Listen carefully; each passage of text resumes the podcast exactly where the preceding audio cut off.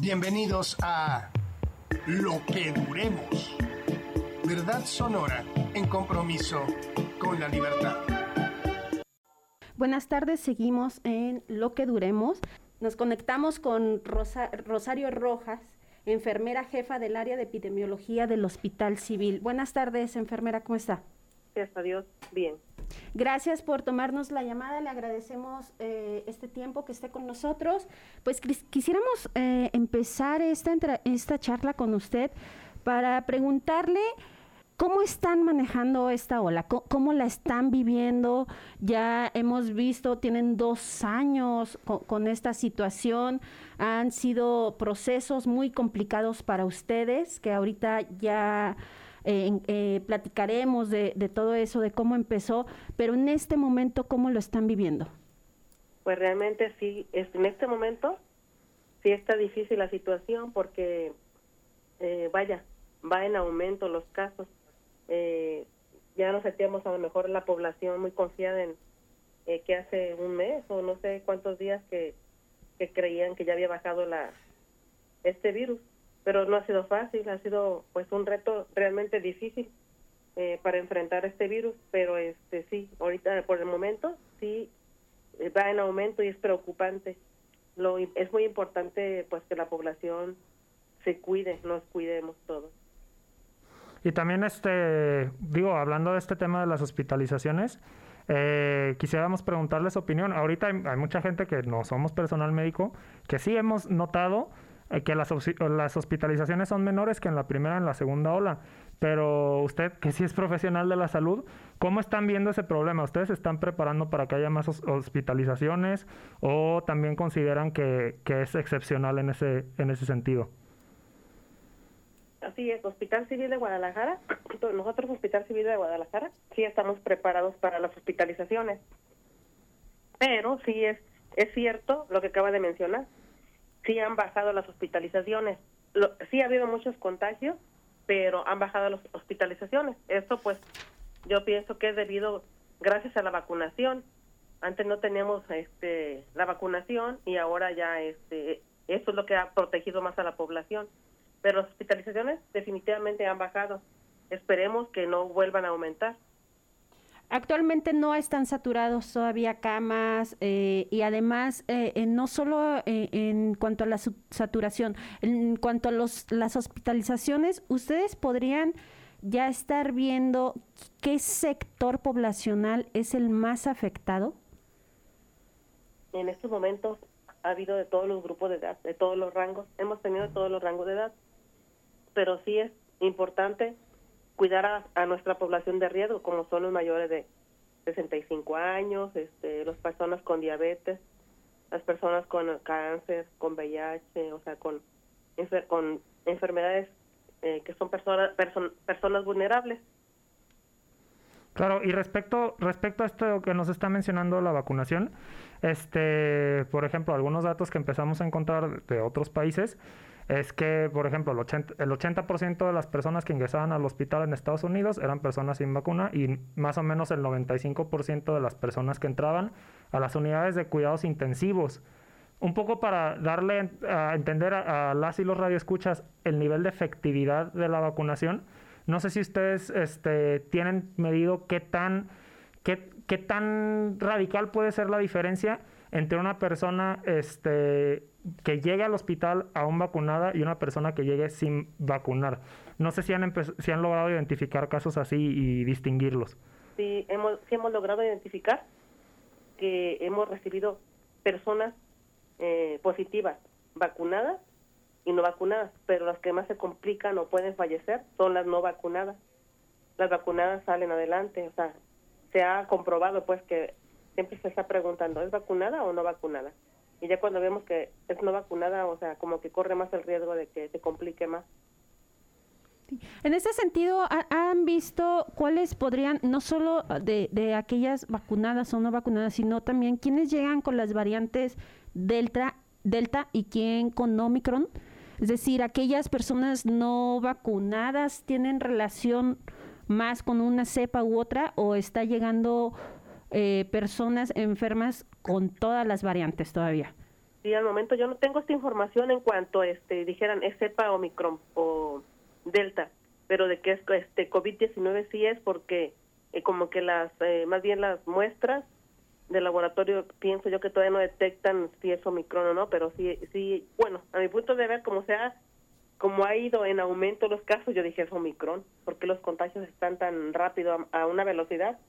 O sea que va a ir en aumento esto si la, la población no se no, no nos cuidamos va, va a ir en aumento más. O sea, que eso que, que yo sé que la protección que tenemos ya con las vacunas, qué bueno, pero el riesgo es de ir y llegar con las personas que no tienen la vacuna, porque hay muchas personas que decidieron no vacunarse o este, pues sí, así fue la situación.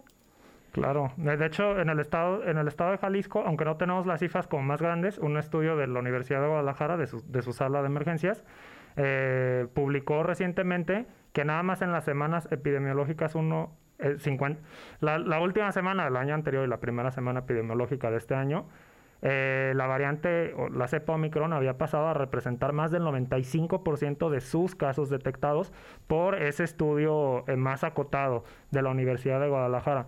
Pero en ese sentido de lo que nos, de lo que nos comentas, em, ¿cuáles son las medidas, aparte de la vacunación, que son imprescindibles que las personas tomen para evitar su contagio?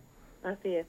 Bueno, siempre hay que seguir las recomendaciones de la mesa de salud y lo que nuestras nuestras autoridades sanitarias pues nos recomienda pues siempre respetando la sana distancia, que este no acudiendo a lugares concurridos, el uso de cubrebocas, la higiene de manos, siempre higiene de manos y el uso de cubrebocas son muy importantes. Y no, no acudir a aglomeraciones, pues hay filas que a veces están muy amontonados y ¿por qué no toman su distancia de metro y medio mínimo para no estar uno sobre otro y evitar pues el contagio.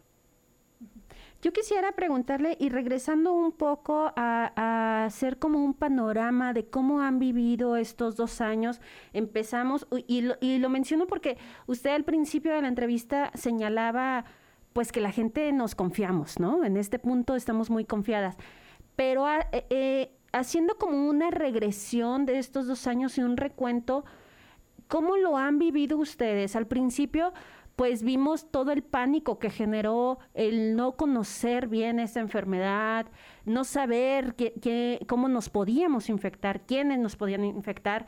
Y eso originó muchas agresiones hacia el personal médico, muchísimas enfermeras, enfermeros fueron agredidos con café, les aventaron café, cloro, los bajaron de los camiones, los corrieron de casas que estaban rentando. ¿Cómo lo vivieron ustedes? Y además de eso, ¿cómo ve usted justamente ese avance de cuando empezamos a este momento? ¿Cómo están? Así es, en realidad sí fue desde un inicio de la pandemia la falta de desconocimiento de la población.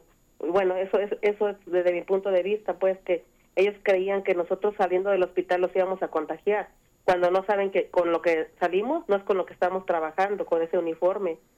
Y este, necesario es más de que estás en contacto con el paciente, estás con tu traje de protección para atender al paciente. Una vez que sales a tu casa, sales con otro uniforme y no, no vas a a exponerte, llevarte el uniforme por la calle o llegar a tu casa con el uniforme que trabajaste en el hospital.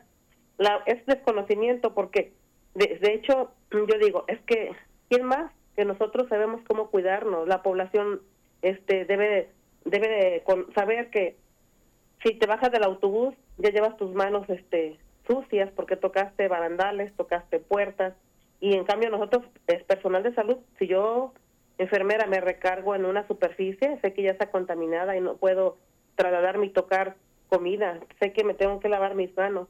De hecho, somos el, este, los que mejor nos cuidamos. La población es el desconocimiento de la población, pero este fue es porque pues fue algo nuevo para todos. Este nadie sabía el comportamiento de este virus. Eh, pero poco a poco pues la, gente debe de yo digo que deben de reconocer el trabajo porque todo el personal de salud, tanto enfermería, como todos los profesionales de salud, han enfrentado, este, ahora sí que durante la pandemia, se han destacado en todos los procesos de atención para darle una atención al, paciente lo mejor, de la mejor manera, desde el triage, desde el triage para hacerle una, una valoración, desde mandarlo a una atención en hospitalización, desde eficientar los recursos de hospitalización, o sea, desde el control de las infecciones. Oye, Rosario, y, eh, y, hablando de todo este protocolo y de lo que ustedes están haciendo, ¿cuál dirías tú que es la carencia más importante este, eh, para ustedes en la atención, sobre todo a esta ola que viene? ¿Cuál crees que sería la carencia en la que tendríamos que fijar la atención? Hasta ahorita yo pienso que ahorita ahorita estamos rebasados de muestras. En realidad necesitamos más más este muestras para la población. Ahí está muy alta la demanda, se nos están terminando rápido y la gente ya está ahí en la puerta y quieren más, más, más porque vienen con síntomas, vienen con los síntomas respiratorios de tensión. Tenemos que darles, este, ahora sí que detectar, este, detectar siempre eh, a tiempo, pues para detectar a tiempo y es bien importante tener los insumos necesarios para esa, a esta atención en cuanto a, en cuanto a las muestras, en cuanto al el personal, sí también nos rebasa este ahorita pues sí las autoridades están contratando siguen contratando ahorita personal.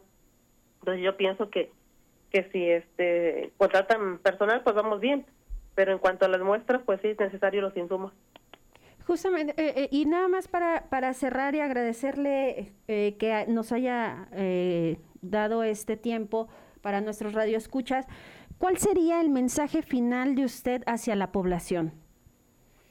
Eh, mi mensaje es que se sigan cuidando, que no se confíen, que sigamos las recomendaciones de salud, todo lo que nos recomienden, de esa sana distancia, de esa higiene de manos, de ese uso de cubrebocas, que no lo olvidemos, diario traer nuestro cubrebocas y saber cómo tirarlo y cómo este volvernos a lavar las manos y volver a utilizar nuevo cubrebocas cuando creemos que ya se contaminó, hay que utilizar un nuevo cubrebocas, porque si lo dejamos en superficie, así eh, de la mesa o de un escritorio y ese cubrebocas viene contaminado de otro lado, ahí tenemos el virus. Entonces hay que hacer, realizar higiene de manos y un buen uso de cubrebocas.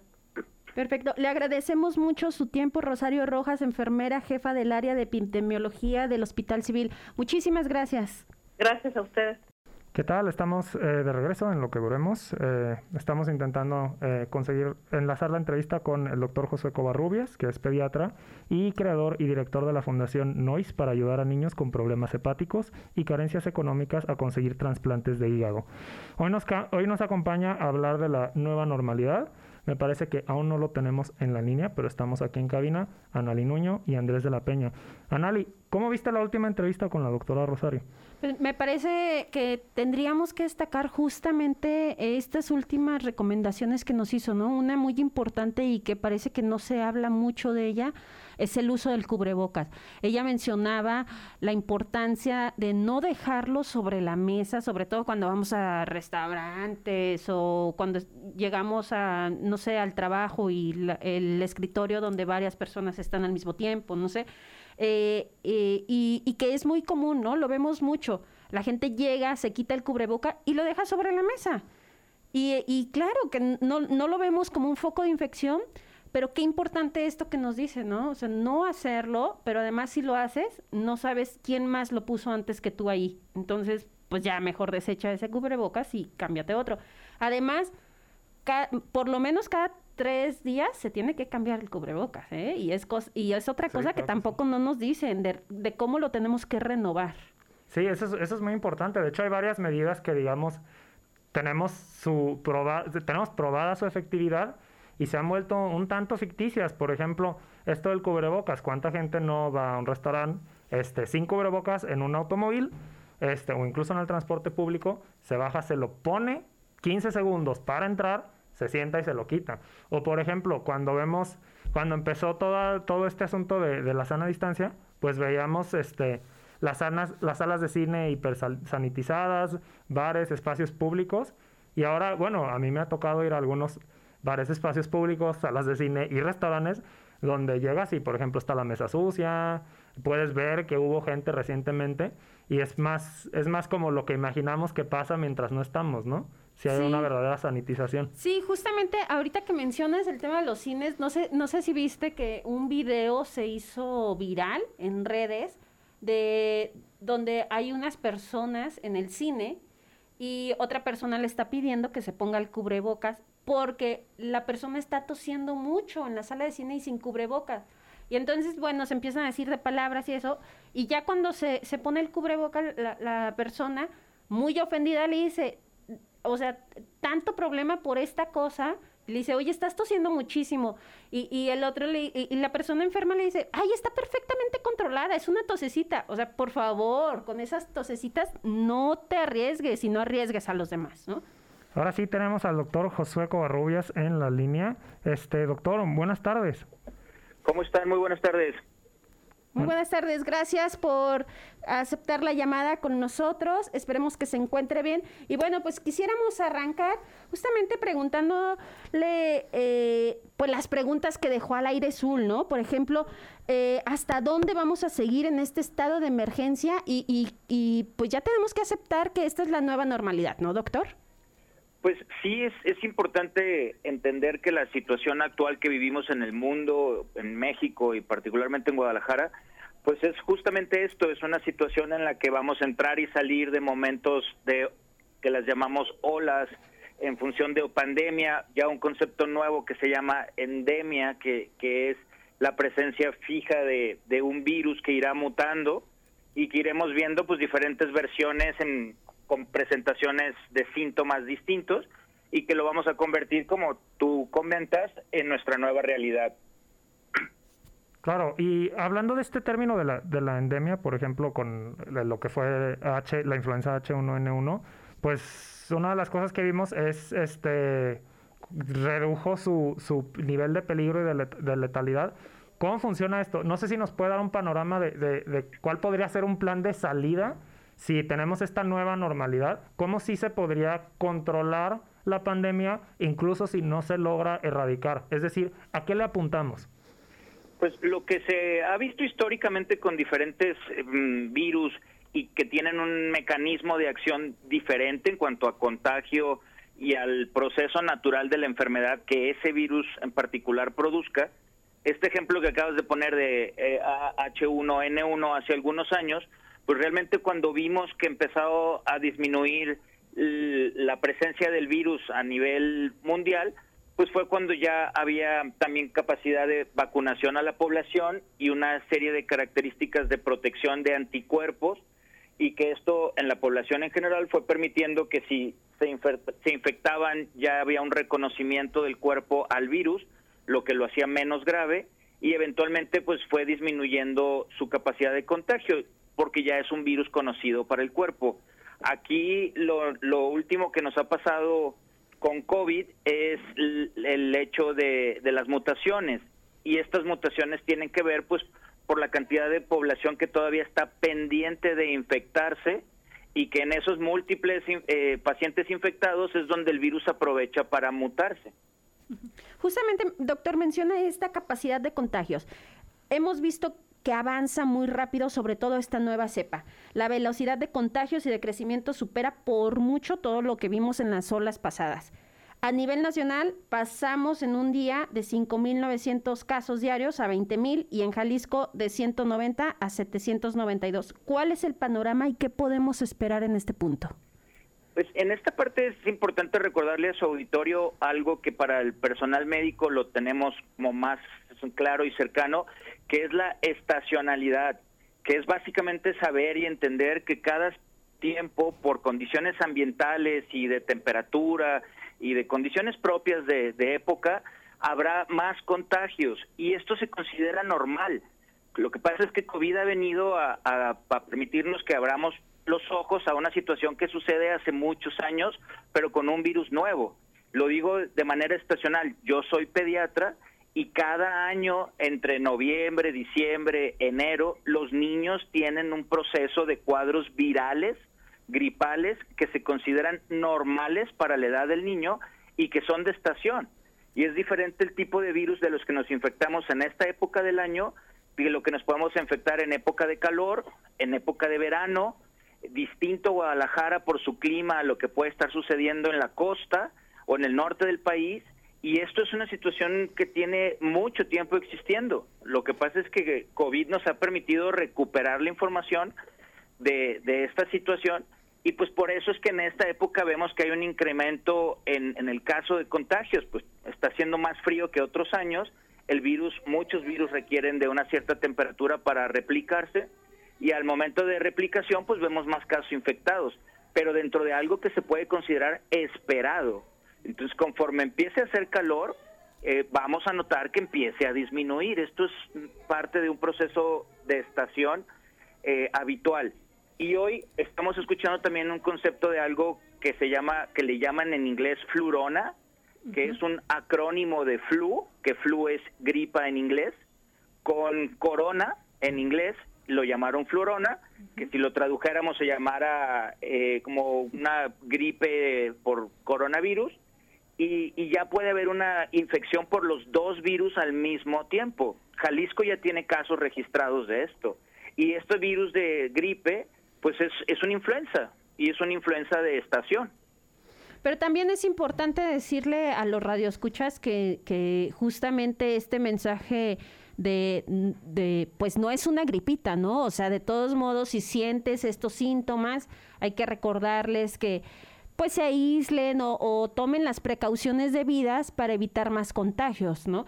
Y, y en este sentido, eh, hablaríamos, doctor, me, me gustaría acercarnos un poco a las medidas que ayer el, el, gobierno de Jalisco pues dio a conocer las nuevas medidas ante esta nueva ola. Eh, ¿Sirve de algo pedir pruebas en bares, pero no en transporte público, por ejemplo? Pues esa realmente es una pregunta muy compleja. Yo creo que es la pregunta más importante en este momento, siendo que ayer tuvimos este anuncio. Yo creo que hay que ser muy claros en, en el país que somos, en el tipo de sociedad que somos y cuáles nuestras condiciones económicas. El poder tener capacidad de hacer pruebas, este testeo que tanto se criticó al inicio de pandemia, que no estábamos siendo capaces de hacerlo, el hoy decir solicitar una prueba de de PCR en tiempo real, esto para muchas personas, pues esto es muy complejo en lo económico. Un estudio de PCR toma más tiempo y es más complejo realizarlo, lo que implica un mayor costo. Y decirle a alguien que para acudir a un bar, para acudirle a algún evento masivo, algún evento eh, en caso de, exposiciones, en fin, pues eh, en el mes una persona que acuda a un evento semanal implicaría hacerse cuatro pruebas de PCR con 24 a 48 horas de anticipación de asistencia al evento y esto desde un punto de vista epidemiológico, y si a mí me toca contestar la parte médica, me parece que puede y tiene un sentido correcto, pero si me preguntas desde un punto de vista práctico, económico, pues la economía de, los jaliscienses pues no estamos ahí para hacer una inversión de esta de estas condiciones y, y la, la situación de aviso a la población pues lo que hoy está de apoyo de parte del gobierno para realizar pruebas, pues no será suficiente, ¿no? Como hemos visto en estos 15 días que están totalmente superados eh, los sitios donde puede uno acudir, las, las fechas para realización de estudios, las citas, muy complejo. Entonces, es una pregunta difícil desde ambas perspectivas, pero el hecho de saber que estoy contagiado y saberlo por una, una prueba con una eficiencia como lo tiene la PCR, pues sí evita que yo corra el riesgo de contagiar a los demás y que me permita quedarme en casa, ¿no? Doctor, le agradecemos mucho su tiempo, se nos fue rapidísimo eh, el tiempo, ya estamos por cerrar. Le agradecemos muchísimo que haya tomado la llamada y también le agradecemos a nuestros radioescuchas que nos hayan acompañado. Los esperamos mañana en Lo que Duremos. Esto fue Lo que Duremos.